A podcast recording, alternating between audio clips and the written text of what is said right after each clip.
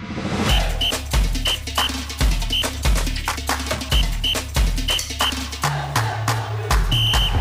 Всем привет! Это очередной подкаст «Дина Динамо», очередной выпуск в студии Саша Кочетков. К сожалению, опять без Димы Васильченко. Вот, Дима исправится и в следующих выпусках к нам непосредственно присоединится.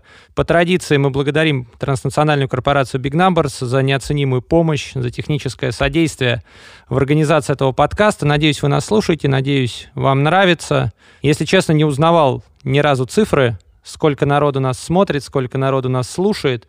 Вот. Тем не менее, всем спасибо. Мы будем стараться продолжать, будем стараться делать интересно.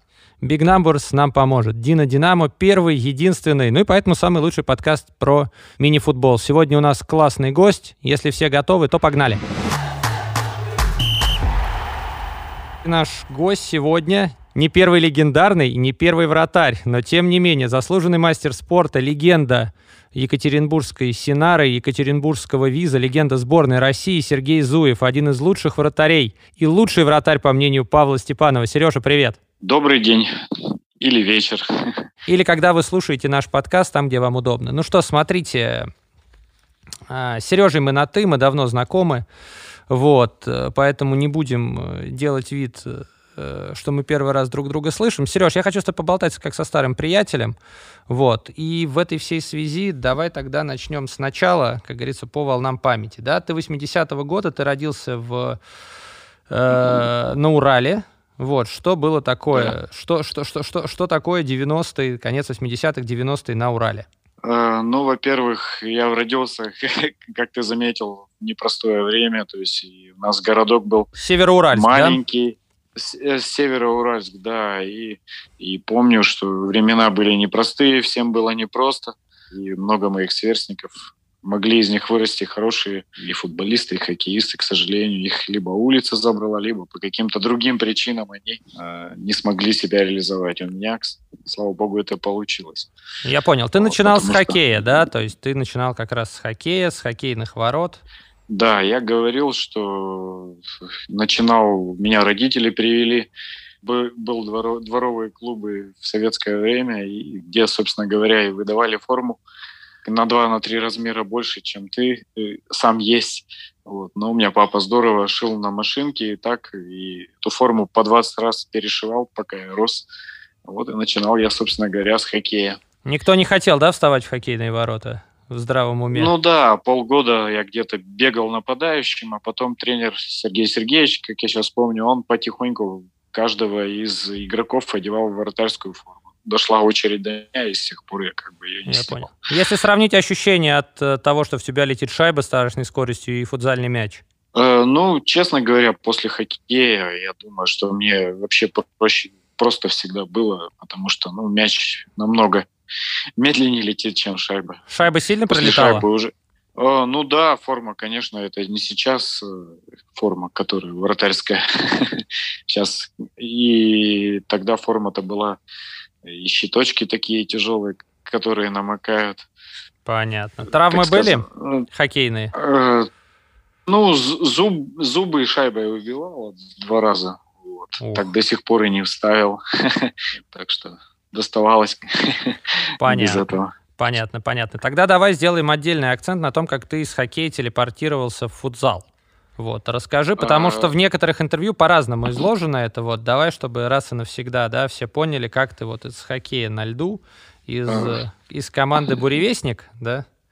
Нет, бри, э, Бригантина. Э, э, брига, Бригантина, да. А потом я играл в команде «Строитель». Тоже меня туда пригласили, когда уже Бригантины не стало. Я играл за команду «Строитель». И у нас был тоже там и тренер Олег Болотов. Вот, он, э, и потом меня пригласили в команду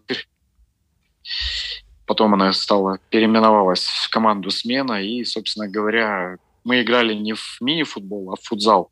То есть это немножко другие правила, маленький мяч – своему году мы стали чемпионами России, и возвращаясь оттуда э, в Екатеринбурге, меня Сергей Евгеньевич Банников, ну так, встретились, поговорили, он меня пригласил э, во-первых, учиться на факультете физической культуры в ГТУПИ тогда еще называлось.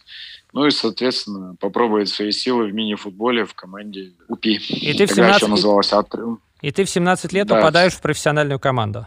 Ну да, первый свой контракт я подписал в 17 лет. Тогда еще не было таких, как бы, как сейчас, там, требований. То есть я подписал контракт, ну и вот попал в команду мастеров. Сначала я, конечно, практически весь сезон играл за команду УПИ-2, не помню, по первой лиге тогда еще первая лига называлась. То есть, вот. И потом в конце сезона так получилось, что у нас один из вратарей ушел в аренду, был в аренде и ушел в свою команду, потому что у них один из медицинским причинам выпал. И в конце я сезона в двух играх, тогда еще четыре, четыре игры, четыре игры проводилась, туровая система была, и я попал и сыграл две игры последних, как сейчас помню, с Сибиряком. Свой дебют помнишь вообще, вот ощущение, когда ты вышел на первую профессиональную игру?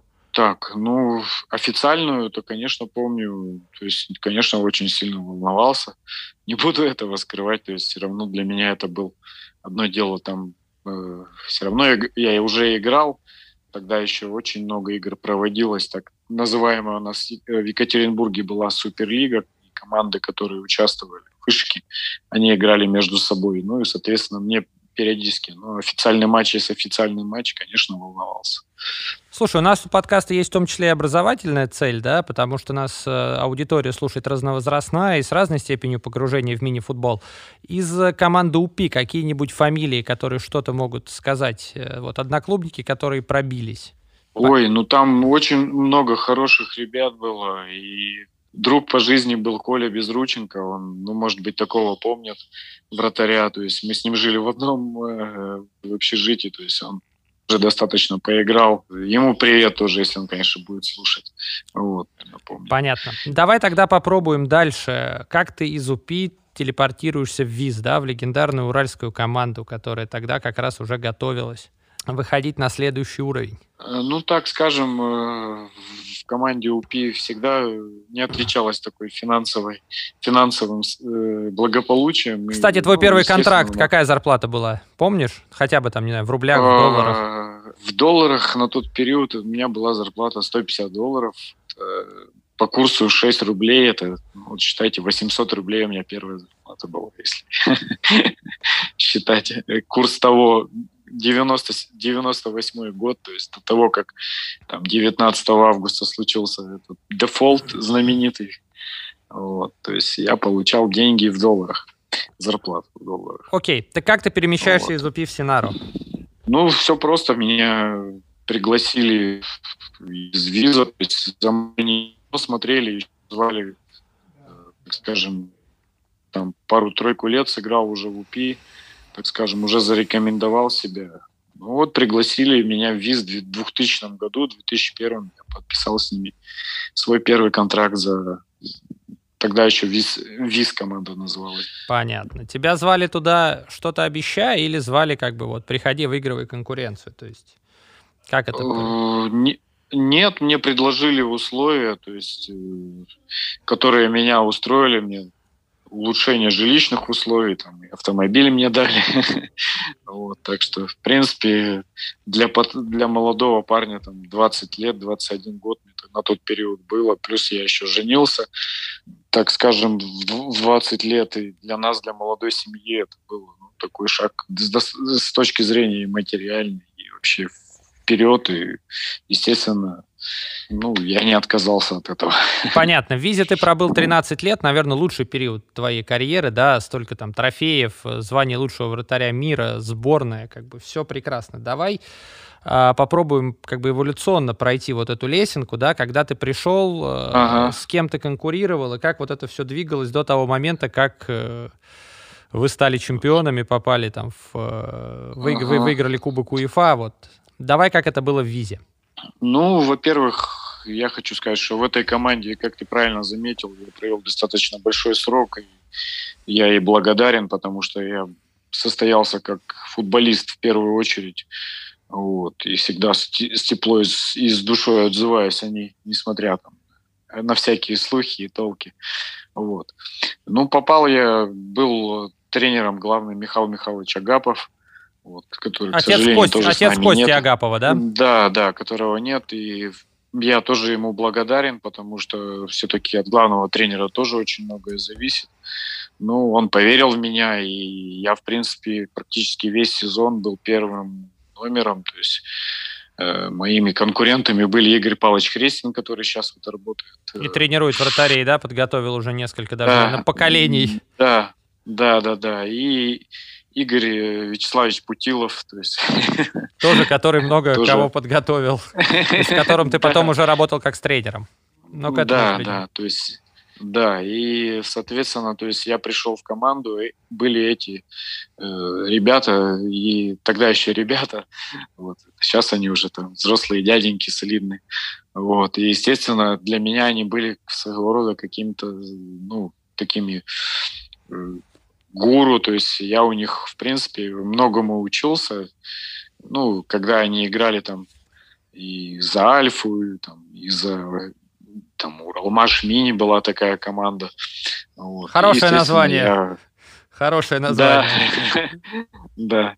Вот, Уралмаш М он назывался. Вот. То есть я у них учился, и тут я попадаю в команду, естественно, я, как сейчас помню, там, там ВИЗ занял второе место. В регулярке, я... а сезон вы закончили четвертыми, да, насколько я вот так припоминаю? Нет, это, это я имею в виду свое первое знакомство, рассказываю. То есть я пришел в баню после, мая, как после сезона. Там, захожу, там, а там все люди, там Денис Агафонов, так, Вадим Яшин, то есть Вадим Викторович Яшин.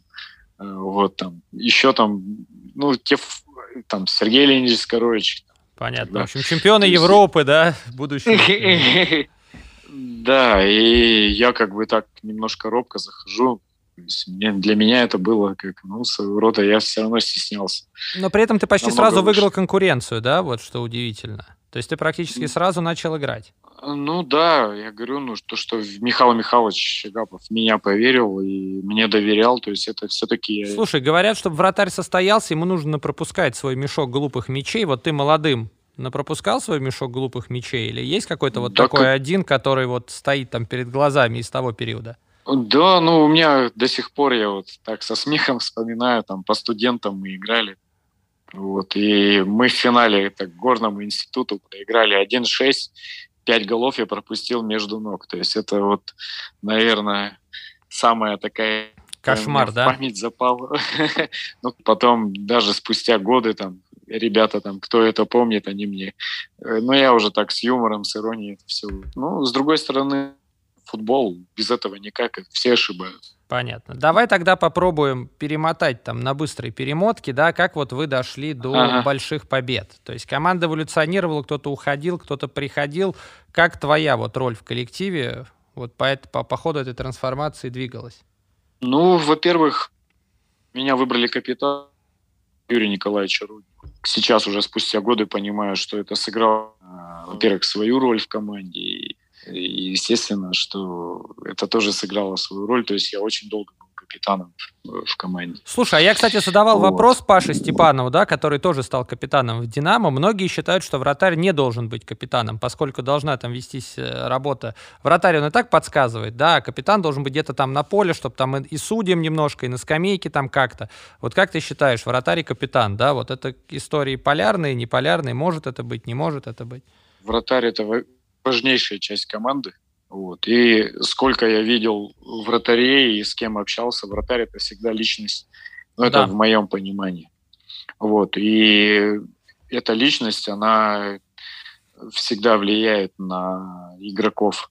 То есть если, э, так скажем, у тебя есть какой-то внутренний стержень, и вратарь это как... Все равно я вот глубоко убежден, что защищать ворота это интеллектуальная игра. То есть ты все равно просчитываешь какие-то ходы там и соперника, и ходы там своих игроков. Вот, поэтому защищать ворота интеллектуальная игра, а вратарь всегда в этой игре должен выходить э, с честью. Вот, поэтому вратарь капитан, я считаю, это нормально.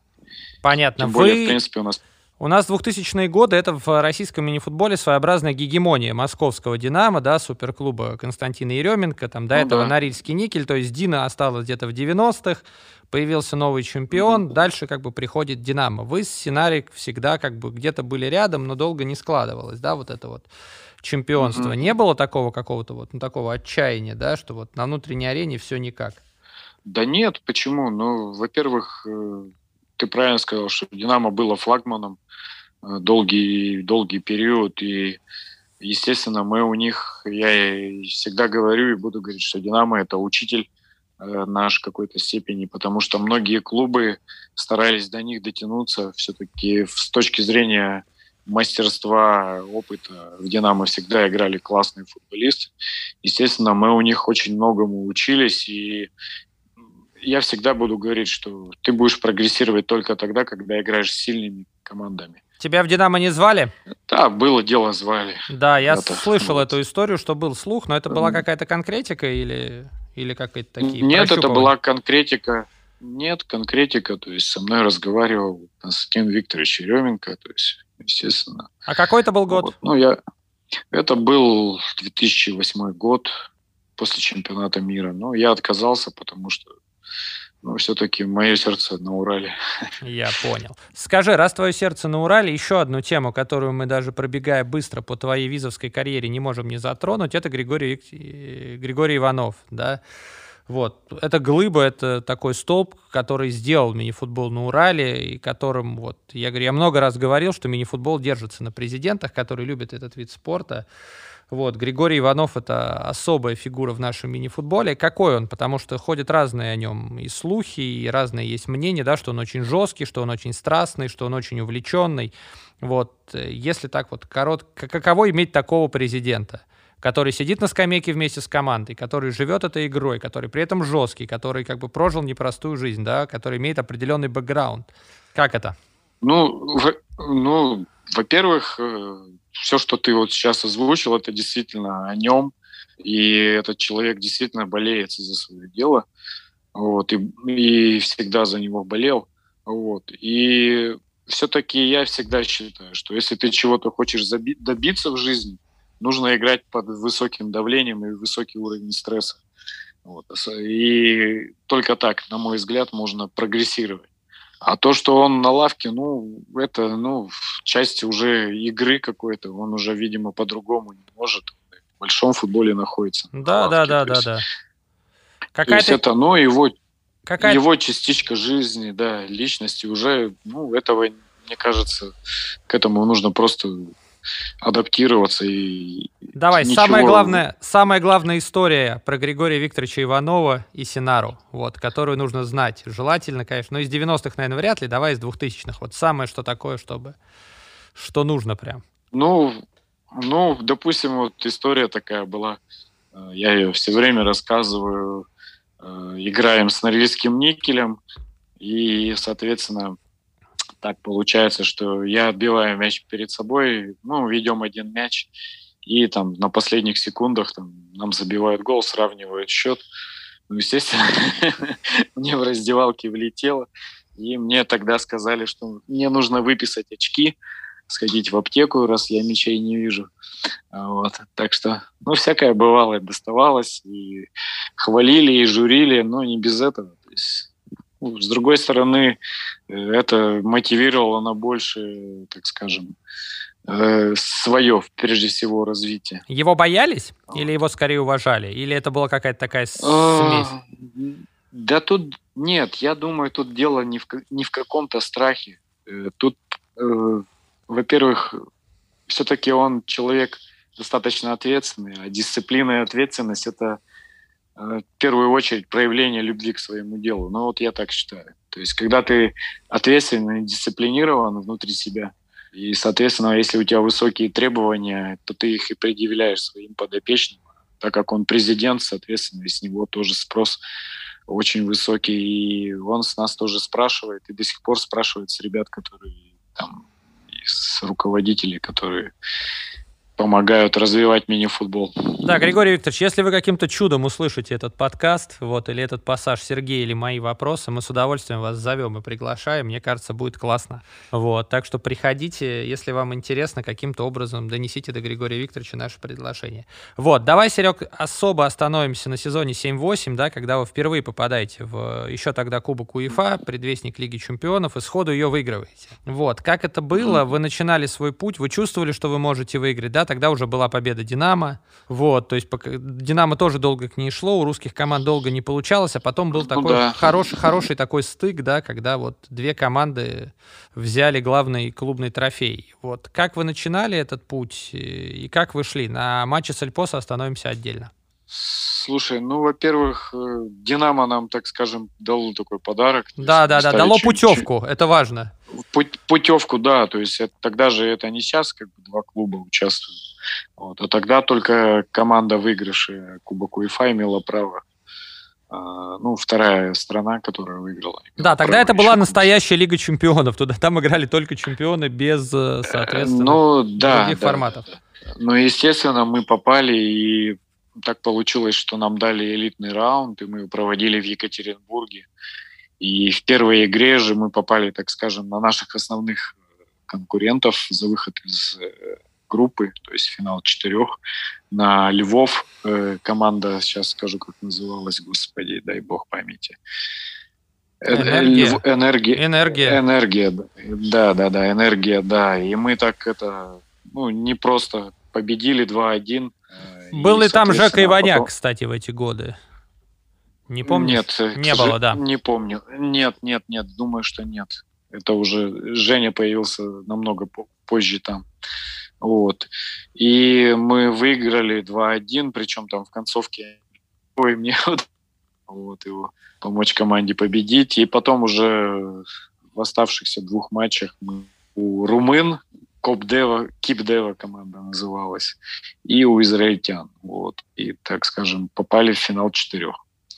На Кайрат по жеребьевке, где, так скажем, как это было что-то новое вообще. Для нас это был опыт, там, тем более все те парни, которые были, они были молодые, у них мотивация была запредельная. Я думаю, что где-то в каких-то играх и за счет желания, ну, и плюс все-таки уже мастерство появилось и стало появляться. Дальше у вас след вот. такой соперник, на котором стоит остановиться, это Кайрат, да? Что такое Кайрат, э, казахский суперклуб в том розыгрыше? Э, ну, во-первых, Кайрат был на тот период действительно суперклуб. Но, естественно, мы знали, что там играют в основном бразильцы. То есть Кайрат вы, по сути, перетерпели, да, больше? Ну, я думаю, да. То есть, несмотря на то, что мы после первого тайма проигрывали 0-1, и, ну, то есть нам так и сказали, ребят, сейчас вот... И так получилось, что мы в первых же минутах забили гол, сравняли счет, потом они там сами себе придумали свободный удар, с которого мы забили, повели, а потом уже, так скажем, в пустые ворота два гола забили тогда головой бил у нас это. Ой, забыл, из памяти вылетело. Ильдар, ну, Иль, Ильдар, Илья его все называли. Окей, okay. и тогда в финале Эльпоса. Да, вот. Э, вы когда, Поса, когда да. вы выходили в финал, у вас было чувство, что вы можете выиграть? Вот. И когда ты поверил, что вы выиграете Кубок УЕФА? Я спрашивал это у Паши Степана, вот спрашиваю у тебя. Ну, наверное, когда отбил не, ну как... Это, это я понял. Вот вы выходили на игру, был Мандраж. Поса на тот момент это тоже суперклуб, надо понимать, да? Это клуб всегда ну, там да, большой да. испанской тройки. Тогда у них сумасшедший состав, вы не являетесь фаворитами объективно. Сейчас я понимаю, что они даже по разминке было видно, что они где-то нас немножко, может быть, недооценивали. И, а на вас в целом говоря, ничего так... не давило, да? То есть, ну там проиграли, проиграли первый турнир, мы уже в финале, да? То есть вы как-то так спокойно играли, ну, раскрепощенно? Я, ну, ну, мы как-то об этом не задумывались. Вот я вот честно могу сказать, вот сейчас понимаю, что мы занимались именно, вот как говорят, процессом игрой. То есть мы вышли играть, вот. А как дальше уже матч сложится, ну, я, честно говоря, мы об этом не думали. То есть мы выходили и играли. Окей, легендарная серия пенальти. Ты бежишь, все бегут, российский флаг, и снова получается российский вратарь-капитан второй год подряд поднимает главный кубок, да, куча мала. Вот твои эмоции, когда да. финальный свисток, и эмоции, когда ты поднял кубок. Было ли ощущение какой-то большой такой главной победы вот для Синары? Ну, честно говоря, когда отбил третий пенальти, я вообще соскочил. Я вообще не понимаю, мне в какой-то момент я, я понимаю, что на меня бежит куча народа, я, а, а у меня мысль в голове, что они от меня хотят. А потом до меня доходит, что вот все, вот это случилось. Опустошение есть? У меня есть? Первое... Или радость? Нет, это, это радость, наверное. Вот радость, потому что, ну, все-таки мы спортсмены в этом плане счастливые люди, мы переживаем те эмоции, которые, ну, в обычной жизни людям не доведется пережить. Вот это там миг э, радости, там, всплеск вот этих вот. Э, даже, ну, не знаю, это сложно передать, это надо пережить, на мой взгляд. Я понял. Ну и, соответственно, вы подним, ты поднимаешь кубок УЕФА. Здесь вопрос, тоже буду делать определенные параллели с Пашей, да, вот Динамо выиграла кубок УЕФА, а, доминируя на внутренней арене, с большим количеством бразильцев, с игрой в паспорта. Вот там с такой классической солянкой. Всегда говорят, что Синара это такой пример, и опять же Григорию Викторовичу реверанс, что вы выиграли этот, этот же кубок, но своими. Да, уральскими парнями. У вас были, был, было, по-моему, два украинских легионера, если я не ошибаюсь. Да, вот. Но да, тем да, не да. менее это были свои пацаны. Вот что такое философия Синары, которая до сих пор, да, вы играете своими, у вас сумасшедшая школа, и надо отдать, конечно, должное, что такой школы нет ни у кого и никогда, и уральские ребята могут. Вот вы были тем поколением уральских ребят, которые прыгнули так, как вот э, надеемся, что смогут прыгнуть следующее поколение, которое сейчас близко к победе в чемпионате. А, наверное, когда вы этот подкаст, ну, я практически уверен, что этот чемпионат выиграет. Вот что такое философия Синара «играем своими» и почему именно в тот год, ты думаешь, э, вы смогли выиграть Лигу чемпионов своими уральскими ребятами? Ну, я думаю, на мой взгляд, тогда вообще все звезды сложились. То есть один из самых сильнейших наших составов был. В принципе, я считаю, что это хорошая философия. И тем более, что на протяжении уже многих лет это поддерживается и что такое философия Синара? Откуда она идет? Это как-то доносится в клубе, что мы играем своими, своими уральскими парнями, условно за Урал. Это как-то артикулируется или это само собой разумеется? Ну, конечно, это идет еще с ребятам говорят о том, что вот эта вот майка, которая у вас на груди эмблема, это неспроста так постоянно подтверждать свое реноме. А, вот, э, так, в лидерах э, вторым никогда не захочешь быть я думаю, что это один из критериев и главных постулатов. Давай коротко, почему школа виза такая сильная? Где вы берете таких, э, такое количество талантливых детей? Я поясню свой вопрос, может быть, я его раскрою. Да, когда говорят, вот особенно в контексте, угу. я был просто на полуфинальной игре одной из Синара с КПРФ, да, я всегда, вот в КПРФ говорят, наши молодые там ребята из нашей пирамиды. А я смотрю этим ребятам по 24 года. Вот. А потом я смотрю на Синару и понимаю, что вашим молодым ребятам, которые играют на том же уровне, им по 16. Вот. Почему Синаровская школа, почему школа виза на Урале? Да, понятно, что богатый край талантами. Понятно, что ведется работа по многим городам. Григорий Викторович делает, чтобы было много турниров. Но вот откуда уральская земля дает столько талантов? Вот коротко. Ну, я думаю, то, что и, во-первых, и привлекают э, пацанов, то есть с разных э, и регионов, то есть большой просмотр идет, но и все-таки отдать должное нужно э, самой школе Синары, ну, виза, э, то есть активу, который выращивает и растит эти таланты, отбирает, потому что, ну, это на самом деле кропотливая работа, и детский тренер это всегда непростая работа. Вот.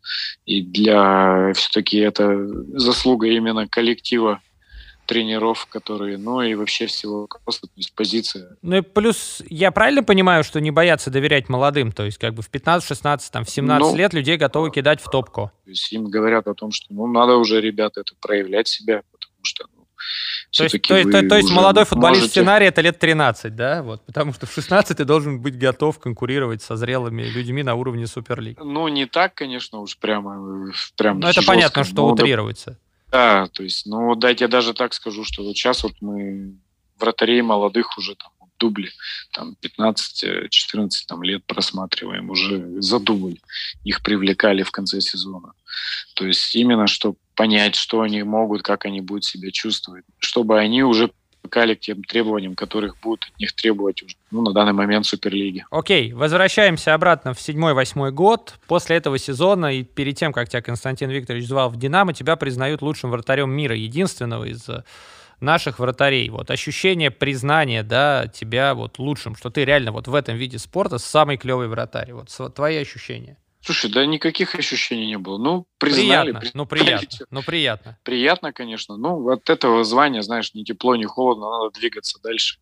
Тут же как, э, если ты остановился в своем развитии. Ну, короче, в спорте, как в, сексе, в спорте, как в сексе, нет вчерашнего дня, как говорил Божевич, да, нельзя говорить, что неделю назад ты был хорош, надо. Ну да, да. Окей, что... и после большой победы на европейской арене вы прерываете гегемонию Динамо в внутреннем чемпионате. Вот ощущение, когда ты становишься там условно чемпионом России, как бы прервав вот долгую серию очень как бы, команды, которая развивается идеологически по-другому.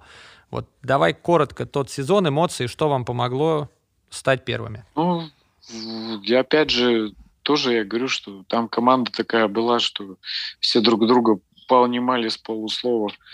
Вот. И, в принципе, с парнями всегда был у нас и контакт, и, и все-таки чемпионский сезон, он вообще первый ос- ос- особняком стоит, потому что мы в этом чемпионате из четырех игр мы, не, мы ни одной «Динамо» не проиграли.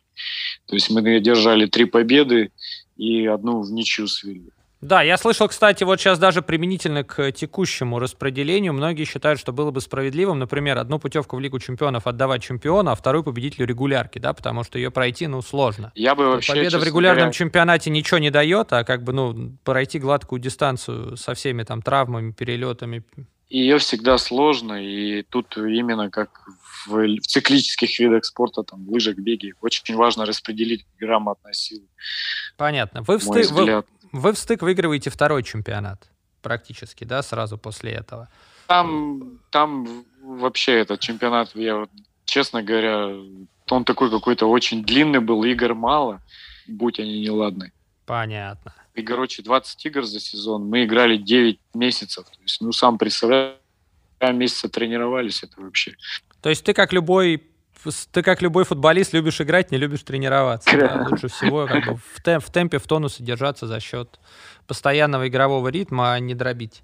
С точки зрения игро, игровой практики это пока не, ну ничего пока не придумали. То есть игра это лучше, так скажем, лучшая тренировка. Смотри, тебя 8 раз признавали лучшим вратарем чемпионата России. Для меня это абсолютный космос. Вот, я понимаю, что как бы там параллельно все э, идет, ты там блестяще играешь. Вот, каково вот твое ощущение от вот таких наград, да, но никто близко даже не может прийти, при том, что в нашем чемпионате в те годы играло большое количество реально очень крутых вратарей. Вот как ты думаешь, за счет чего ты смог вот до этого дотянуться. Помимо того, что ты супер профи, помимо того, что ты супер там вратарь, ты там тренировался, играл, работал. Вот как стать 8 раз лучшим вратарем чемпионата России? Да, я не знаю, Саш. Мне самому не верится, что... Ну, в принципе, я еще раз хочу сказать, что без вот этих призы не были, были бы невозможны команды. Без партнеров? Потому что все, без партнеров да, я их выручал там в какие-то моменты, но с другой стороны, все-таки они делают на площадке и делали результат. И благодаря их... Ну да, у Синара была такая оборона, что мячик иногда из дутом до тебя долетал, да? В целом такое тоже бывало. Ну, нет, и, и все-таки партнеры по команде большое значение имеют. И я и, им искренне всем тем парням, с кем играл, потому что без них не было бы этих всех индивидуальных призов. Вот. Окей, Синара после этого, после больших побед, э, потихонечку с первого места уходит. Начинается процесс, когда а, екатеринбуржцы потихонечку отдают игроков, да, так получается, что у вас потихоньку начали люди уходить, и в том числе Дина забирала, был, был какой-то период, когда по одному игроку в сезон, да, практически. Ну, ну да, вот. да, так получалось. Так получалось, причем как бы и по игроку с именем. Вот, ты потихонечку играешь, у тебя накапливается багаж травм, вот, ты потихонечку заканчиваешь историю с Синарой и переходишь в Дину. Давай потихоньку. Вопрос здесь такой. Ты практически сезон перед тем, как оказаться в Дине, по окончанию сезона 13-14, да, ты практически не играл сезон, да, восстанавливался, лечился. Ну, у меня вообще этот как бы период жизни был очень непростой, ты правильно сказал. То есть у меня после операции был на койке лежа 10 дней, то есть там вплоть до того, что засыпаться, ну, засыпать, потому что боялся, что не проснусь. Вот, такая была история. То есть там вплоть до того, что мог и, ну, так скажем, сейчас с тобой не разговаривать. Вот. А вот. Пережил пневмонию, две операции, так что, ну, давай об этом не будем. Понятно. Это то есть, прошлом, то. То есть, условно, у тебя есть период, как ты понял, что как бы тебе пора уходить из Синары? То есть это было хорошее предложение из Дины, вот, это было... Ну, да, я, и мне пред, предложение поступило из Дины, и, естественно, и Григорий Викторович тоже пошел на встречу, понимая прекрасно, что я как бы, ну, уже э, год практически без игры, то есть я там сыграл 5 или 6 матчей. Вот, то есть он меня отпустил. И... Тебе нужна была новая мотивация уйти в Дину? Ну, я думаю, да то, что в меня поверили, опять же, в Дине, что я могу вернуться после там, года, годичного перерыва в профессиональном спорте, год пропустить, это очень большой срок. Вот. И, в принципе, я, конечно, очень переживал, как я вернусь. Смотри, тогда еще один вопрос. Я не знаю, в какой плоскости он лежит. Может быть, в плоскости этики, да, но получается так, что Дина стала чемпионом в тот год, и как бы Павел Степанов э, блестяще себя проявил. Мы говорили с ним об этом в подкасте. Если вдруг не слушали, послушайте, как он практически встав с дивана, да, на котором он просидел mm-hmm. полгода, будучи тренером, да, вот. Дальше Дина становится чемпионом, тут понимание появляется, что надо играть в Кубке УЕФА, и тут у кого-то появляется понимание, что Павел Степанов Кубок УЕФА не потянет. Нам нужно искать другого вратаря.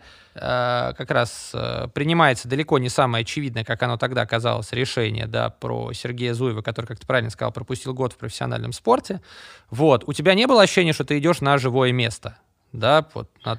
Э, ну, во-первых, я как когда я в Дину приходил, то есть переходил, то есть мне сказали, что Паша будет тренером, тренером по вратарям.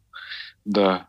То есть и для меня как бы, ну, это было вообще за честь, потому что с Пашей я играл столько лет в сборной, там, и мы постоянно я у него многому учился. И, он кстати, для наших друзей, кто не слушал наш подкаст, когда я спросил у Павла Степанова, кого он считает лучшим вратарем, которого он видел за всю карьеру, с кем ему приходилось играть, против кого приходилось, Паша ни секунды не думал и назвал Сергея Зуева. Ну, я тоже, в принципе, могу сказать Лаверде ему вернуть, потому что Паша меня научил самому главному это вы, выбору позиции и о том, как есть такая поговорка, что мяч не надо искать на поле, как вратари. То есть, а ты стоя, он тебе его принесли. В принципе, Паша придерживался принцип. Такой позиции. То есть ты, что... ты приходил в Дину. Да. Вот. В Дине тот сезон получился скомканным. Тем не менее, команда до финала четырех доходит, доходит до полуфинала с Кайратом. Вот. Дине, Дине тогда нужна была большая европейская победа, потому что получилось вернуться спустя там много лет без титулов. Э, в команде появились деньги, команда много лет последовательно усилялась и в целом как бы вот этим вот составом доехала до финала четырех, где достаточно драматично проиграла Кайрату, который потом взял трофей. Ну, вот. да. Это, допол... да, да, это, да. это дополнительное время вот, в Лиссабоне. Вот. Что ты из него вспоминаешь? Ну, я, конечно, там не обязательный гол от Лео вспоминаю, потому что все-таки я в тот момент считаю, что мог выручить команду. Вот, и, наверное, вот и мое такое сожаление, что я не смог в дополнительное время помочь в нужный момент, то есть выручить команду. Да, там была сумасшедшая вот. игра, где Дина отыгралась по ходу, где Дмитрий Прудников да. играл с тяжелейшей травмой и забивал, где команда дотянула, но такое ощущение было, что в дополнительное да, время да, мы да. просто выдохлись. Ну, я думаю, что да, где-то нас э, функционально не хватило. Вот, может быть, какие-то ошибки в подготовке были, но дело прошлое уже, но но это был, пос... стороны, но это был ну, последний ну, твой кубок УЕФА, да, в общем, в этой всей истории. Дальше... Ну, да, да, да, да. да. Дальше, соответственно, идет Дина, идет несколько сезонов э, по такой, по нисходящей. Дина далека достаточно от э, чемпионства пока не происходит большая перезагрузка в клубе, да, не приходит э, Бесогу Рамович Заидзе в качестве главного тренера, не приходит э, да, да, да. Женя Иваняк э, как капитан сборной Украины, по сути, там, может быть, на позицию первого номера, да, вот, так или угу. иначе, вратарь-легионер — это понимание того, что, наверное, все-таки его берут. Э, вот. И при этом, при всем, я прекрасно вспоминаю, потому что я был в этот момент в команде, я вспоминаю, как класс, какая классная у вас сложилась бригада, как третьим был Альберт Сайдер, да, который сейчас там один из ведущих uh-huh. вратарей нашего чемпионата. И я вспоминаю, насколько ты был надежным и комфортным, и классным чуваком, по сути, там, ну, большую часть сезона проведя на скамейке. Но при этом, когда было надо, ты с этой скамейки вставал в ворота и выдавал такие матчи, что у меня создалось впечатление, что тебе гораздо комфортней быть вторым, чем первым, да, вот там, может быть, не было этого стресса. Может быть, ну как-то вот сложилось впечатление, что Сергей Зуев в качестве второго номера, души раздевалки, беспрекословного авторитета, это настолько классно, ты во всех своих командах был первым номером. А тут ты вот оказался на, на, на, как бы в положении второго, и ты настолько классно сыграл эту роль, ты не стал тянуть одеяло на себя, там, обижаться, там, не дай бог, плести интриги. Ты честно конкурировал, играл больше Жени, но когда было надо, ты вот, вот, вот этот вот свой период, как бы ты описал? Да, я вообще как бы считаю, что в этом плане я всегда старался со своими коллегами, вратарями там, найти общий язык, потому что, ну, я всегда говорил, что вратарская бригада, она должна быть как единый кулак. То есть, по сути, нас, вратарей, разделяет 5 сантиметров от э, лавки до поля, ну, вот эта ли, линия. Вот. Естественно, я помогал как мог. А, вот, и Жене, и когда, в принципе, такая конкуренция здоровая, и мы сами прогрессируем, мы друг у друга учимся.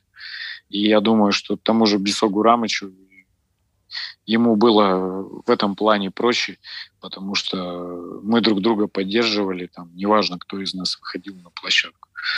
Вот. А то, что роль второго, ну, опять же, я говорю, это все номинально, тем более в мини-футболе, ты же сам знаешь, да, да. что тренеру, тренеру взбредет в голову, и ты вроде вот сидел тут, э, так скажем, э, в, в разминочной майке, и уже тебе нужно выходить на площадку.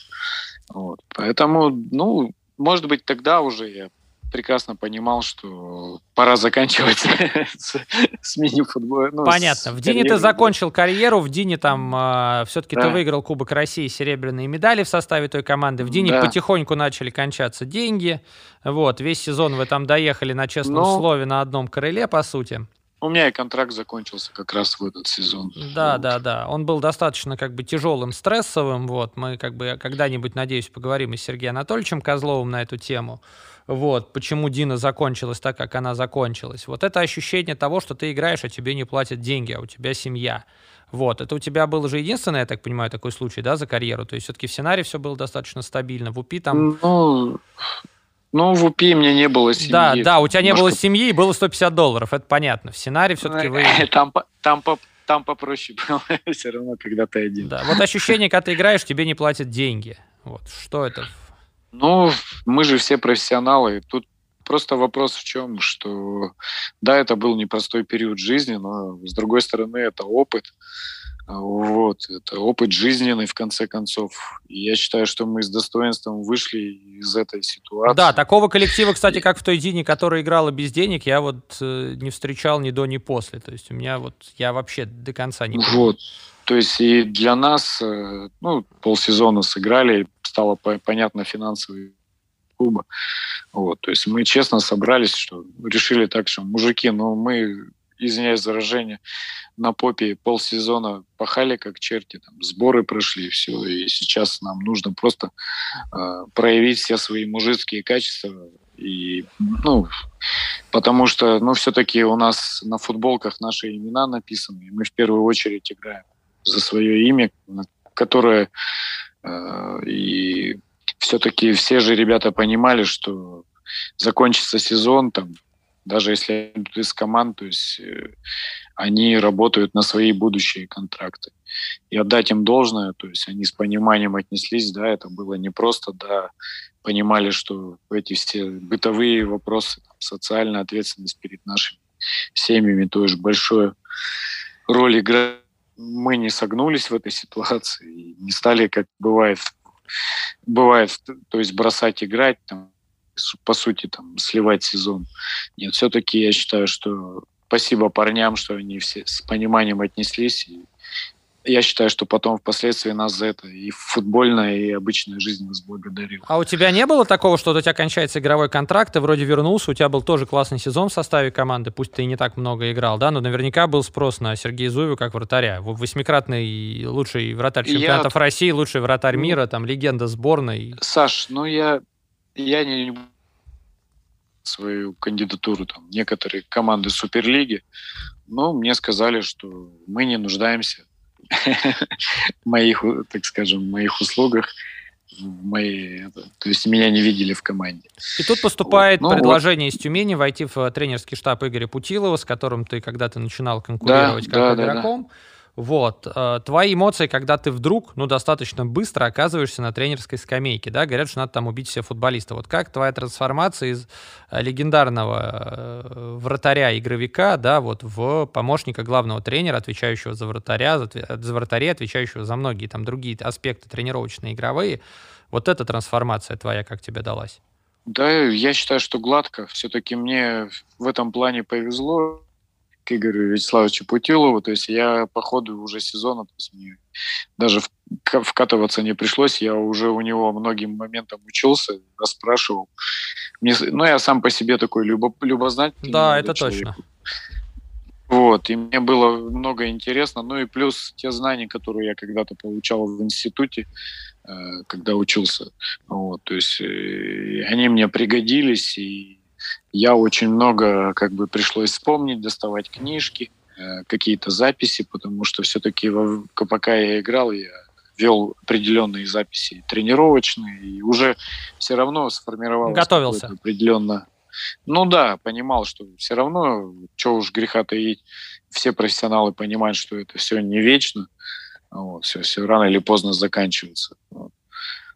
И уже это у меня гладко произошла эта трансформация. Я учусь и до сих пор учусь, так сказать, э, э, этому всему тренерскому ремеслу, потому что много очень аспектов, и тут все-таки нужна Слушай, система. А я же ведь правильно понимаю, что в России, ну, как-то не было принято, что был тренер по вратарям, да, вот так называемый. Вот, как правило, вы приходили из других видов спорта, переучивались, доучивались на ходу, мини-футбол менялся, становился. У вас сценарий всегда с ну, вами работали отдельно, так или иначе, да, у вас был. Ну да, да, да, да. Тренер по вратарям, это вас во многом отличало. Вот, может быть, за счет этого как бы уральские вратари прогрессировали. У вас всегда с вратарями была ну, отдельная работа. Нет, это вообще, это даже не обсуждается, потому что э, ну, школа, это, ну, именно вратарская, это вообще как бы, ну, я считаю, тренер по вратарям, он нужен в команде в любом случае, потому что, ну, все мы вратари немножко э, такие... Космонавты. Инопланетяне, да. То есть у нас у каждого свои тараканы в голове.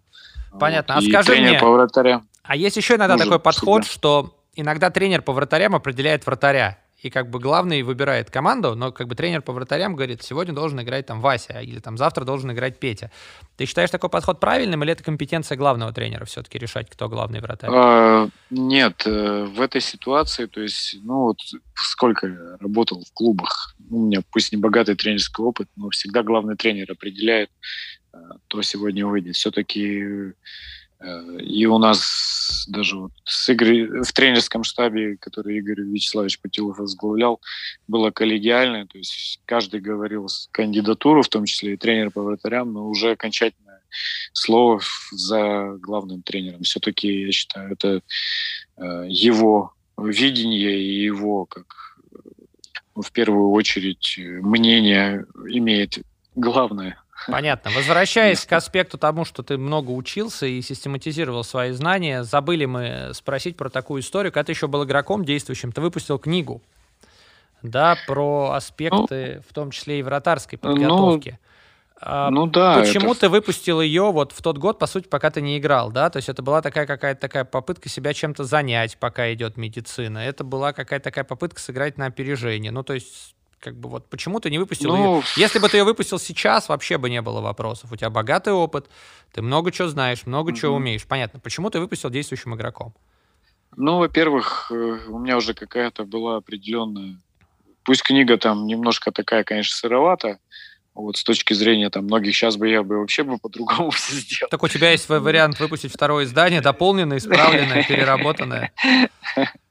Но я бы сейчас сделал из приложения. Ну, у меня сейчас как раз мысль об этом есть. То есть я хочу какую-то определенную методическую создать это издание какое-нибудь такое, чтобы помогало работать с вратарями. Но это как бы пока у меня так в состоянии проекта. Вот. Ну, а выпустил я ее, потому что, ну, все-таки у нас вообще на эту тему вообще просто литературы нет как таковой. Ну да. Вот. У Семена Николаевича есть это... книжка, вот, по-моему. Ну, да твоя. в принципе, в принципе, это все носит такой характер, э, так скажем, более для, э, для начальных этапов подготовки. Вот. Э, все-таки литературы мало, и при этом, ну, ты достаточно, помимо того, что еще скромный парень, да, вы все-таки в Тюмени стали чемпионами, ты чемпионом России стал как тренер, вот, э, в этом составе. Вот чемпионство игровое, чемпионство тренерское. Есть отличия? Ну, во-первых, отличие того, что ты это ощущаешь уже как, э, как функционер, что ли, так, наверное. То есть все действие происходит э, как режиссер, ну, своего рода, так, как режиссеры, наверное, видят, когда идет там спектакль со стороны. И в какой-то момент, когда уже там прозвучал финальный свисток, я, у меня такая мысль закралась, что а неужели это со мной происходит? Вот. То есть, ну и, конечно, немножко другие ощущения, но от этого радость победы и эмоции не менее приятные. Я просто, от нескольких, я просто от нескольких людей слышал, что тренерское чемпионство гораздо важнее и ценнее, чем чемпионство игротское. Вот у тебя есть такое, если или это нельзя сравнивать? Да нет, я думаю, тут э, даже любое, любая победа в любом турнире, она имеет значение. Неважно, ты игрок или тренер, всегда ты испытываешь радостные эмоции. То есть, ну, это уже какие-то, я не знаю, субъективные оценки. Класс. Наверное, так. Так, и тогда, собственно, одна большая э, страница, про которую мы еще не пробежались по волнам нашей с тобой памяти, это сборная команда России. Вот, давай тогда, нач... mm. да, давай тогда вернемся в прошлое. Ты дебютировал в сборной в 2002 году практически сразу, как э, э, завоевал место основного вратаря Виза. Угу. Как-то у тебя такая была, она достаточно длинная, вот, достаточно успешная. Вот как, угу. как, как мне кажется, вот что бы ты сказал про сборную? У тебя, получается, в ней было 10 лет, да, такой активной, хорошей игры, 2002-2012. Ну, наверное, даже раньше, в 2001 меня еще привлекали уже. Еще тогда был Бондарев тренером, то есть мне удалось еще попасть. Ну, это студенческая, студенческая сборная, да, бронза 2000 года. Вот, студенческой сборной это не официальные чемпионаты, там можно играть, там конфигурации разные, студентам можно быть вечно. Вот. Но вообще вот ощущение от своей карьеры в сборной. Да, самые положительные, потому что все-таки сборная это всегда было интересно, почетно играть. Играть за свою Но... страну. Какие, какое вот твое чувство от дебюта, что ты как бы вот главный вратарь страны? Ну, это очень большая ответственность на самом деле. Так это вол, волнительно выходить и понимать, что от тебя зависит, э, по сути, очень много. Горд, гордость и ответственность, да, самые такие слова. Ну да, да, да, да, да. Ты Я в сборную думаю, пришел, да. получается, еще тогда тебя начинал вызывать Бондарев, да, то есть это еще осколки той Дины. Потом угу. сборная потихонечку трансформировалась, когда золотое диновское поколение сходило на нет. У вас было, был, было серебро Чехии, по-моему, в 2005 году. Нет, снач- сначала мы в 2003 неудачно сыграли да. на чемпионате Европы с Евгением Серафимовичем Ловчевым, да, который который, ко- который как раз отжал ее у Дины. Вот, назовем ее своими. Ну, это я не знаю всех этих нюансов. Ну, ну, вот там неудачно Это твой первый большой турнир, да? Ну, это, да, мой первый большой турнир. И первая, наверное, такая... Ну, с треском я неудача мы провалились. То есть много очень критики в наш адрес был. Потом, кстати, после этого мы еще на чемпионат мира не попали, проиграв э, отборочный цикл. То есть карьера у тебя, начало, начало был тяжелый, да? Потом, соответственно, Чехия 2005 серебро. Ну да, потом... Вот, вы немножко вылезли из этой ямы. Потом, получается, 2007 это у нас была Португалия. Бронза. бронза. бронза. Вот. Да. И потом, соответственно, у нас... Э, вот давай про Чехию и Португалию после неудачи.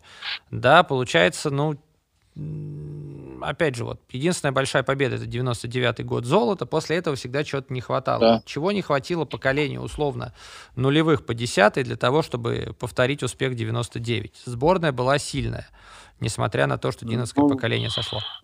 Ну, я думаю, что все-таки, что уж греха таить, те же бразильцы, испанцы, они законодатели мод в нашем виде спорта. И у них все-таки тоже очень сильное поколение игроков. И в этом плане, я считаю, нам повезло, потому что мы конкурировали с, с такими мастерами. И очень сложно, я думаю, было нам то, что мы доби- добивались тех успехов, которые есть. И мы стремились, но вот именно как Понятно. раз этого последнего шага нам не хватало. Получается... Там были получше нас ребята. То есть получше вас ребята, посильнее, да. посильнее система.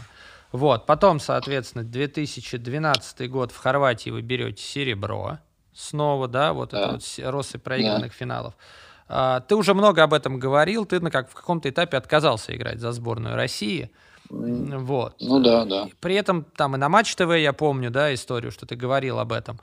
Вот давай, да, может говорил. быть, здесь, здесь коротко, да, без купюр, для тех, может быть, кто не знает, для, поскольку мы сегодня вот в рамках товарищеской беседы, если ну, я тебя просто спрошу, почему Сергей Зуев перестал играть за сборную России? Ну, во-первых, там не очень хороший, так скажем, микроклимат, и тот коллектив, который там был, он, честно говоря, сошел на нет. Вот. А искренность, как в наши дни, это для многих проблема. И я об этом постоянно там в сборной говорил и сказал, что ну, для меня как бы быть притворцей там, в этой лжи, похвале какой-то вот этой неискренней, которая там вокруг сборной этой была, мне как бы уже ну, немножко надоело. Ну и плюс ты как прямой уральский парень никогда не молчал, насколько вот я знаю, да? Ну, ну да, я старался высказывать свою точку зрения, ну и тут я высказал уже, так скажем, открыто. Вот.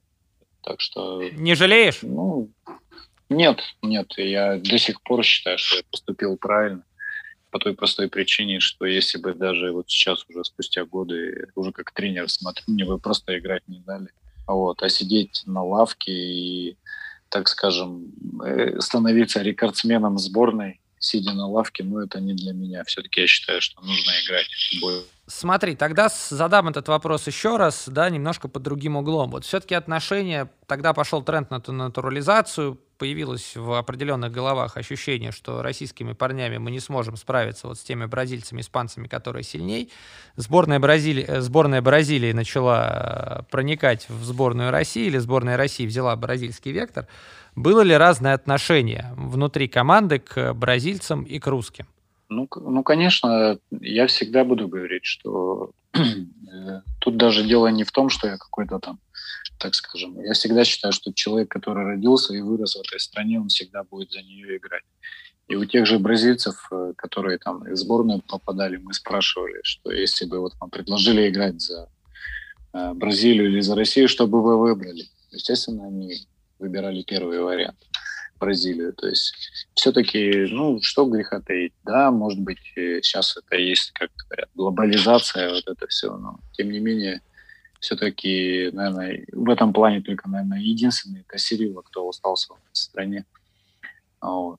Остальные-то все парни уехали к себе обратно, на историческую родину. А вот это вот, вот, чтобы еще раз зафиналить, да, не подумай, что я почему-то там хочу оттоптаться на больной мозоль, но что такое разное отношение вот к бразильцу и к россиянину? То есть условный россиянин не добежит, на него крикнут, посадят на лавку, условный бразилец ну, не ну добежит, ну вот, да. ему условно говоря, есть... там, ну, там, ты мастер, вопросов нет. Ну вот именно, да. Вот можешь какой-то какой-то какой-то триггер или какой-то момент, который вот тебя прям сильно... Ну, допустим, те же там в игровых моментах, то есть э, когда игрок, извиняюсь за выражение, парит э, или там э, варит один момент за другим, после которого там голевые у наших ворот возникают, его за это не ругают, а наоборот, там, давай, давай, давай. В то время как э, тоже происходит с нашим игроком. И, соответственно, все-таки на поле, как и в бане, все равны. Здесь нет э, так скажем, белых или черных. То есть, если ты ошибся, то ты будешь сидеть на лавке. Но, к сожалению, тут вектор немножко в другую сторону сместился. Ну ладно, Получается, что мы пробежались по клубной карьере, пробежались по сборной. Давай короткий блиц и будем заканчивать. Вот. Я надеюсь, что на самом Хорошо. деле много осталось у нас вопросов. Может быть, кстати, э, друзья, если интересно, напишите. Мы с Сергеем вполне, я думаю, что можем записать и второй подкаст. Вот, сделаем с ним исключение и вторую часть интервью, потому что у меня много в целом осталось вопросов.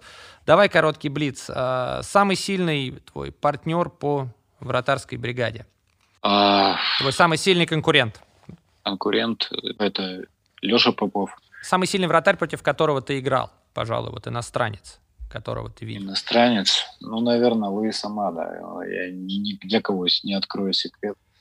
Вот. Это, наверное, ну, в нашу эпоху это, наверное, был врат, которого все старались. Давай тогда я открою секрет, раз прозвучала эта фамилия. Когда, кстати, брали тебя в Дину, вот, насколько я знаю, испанские агенты активно предлагали Луиса Амада, который уже прочно прописывался на лавке в Мовистаре.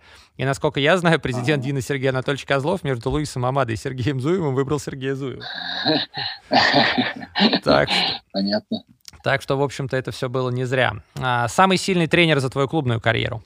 Сам. Ну, наверное, Сергей Леонидович Скорович. Ранний Сергей Леонидович Скорович. А, в клубе или в сборной? А в клубе, конечно. в клубе. А, ты поработал, получается, с такими глыбами, как Сергей Анатольевич Козлов и Григорий Викторович Иванов, да, людьми, которые много сделали. Вот Сергей Козлов или Григорий Иванов? Ну, я, наверное, к Григорию Викторовичу все-таки это мой родной клуб, в котором я вы- вырос как игрок. А в Дине все плохо закончилось, в том числе закончилась и карьера. Да. А, нет, нет, нет, Сергей Анатольевич тоже очень много для меня полезного и важного сделал, то есть он мне уроки жизни преподал, но все-таки мое сердце на Урале.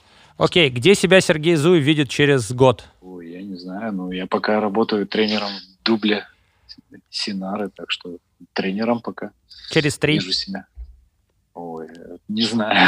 Через- У нас страна такая, что... Через пять? что тоже не могу ска- сказать, Саша. Спасибо, Сереж, тебе за эти полтора часа. Друзья, надеюсь, вам понравилось. Дина Динамо, первый единственный подкаст о мини-футболе. Легендарный вратарь Сергей Зуев, заслуженный мастер спорта, восьмикратный лучший, почетный, заслуженный, классный парень. Сереж, мне было очень приятно с тобой поговорить. Да, взаимно. Друзья, правда, если, если этот подкаст хорошо послушают, пишите в комментах. Я в целом готов Сереже записать еще один подкаст вот, про его увлечения, про неординарные, про его методики, про его книгу, про его путь. У нас сегодня получилось там немножко галопом по Европам. Если вам интересно, пишите. Для Сережи мы готовы сделать исключение, записать вторую часть. Вот. Всем спасибо, Сереж, спасибо. Пока-пока. Спасибо, до свидания. Пока.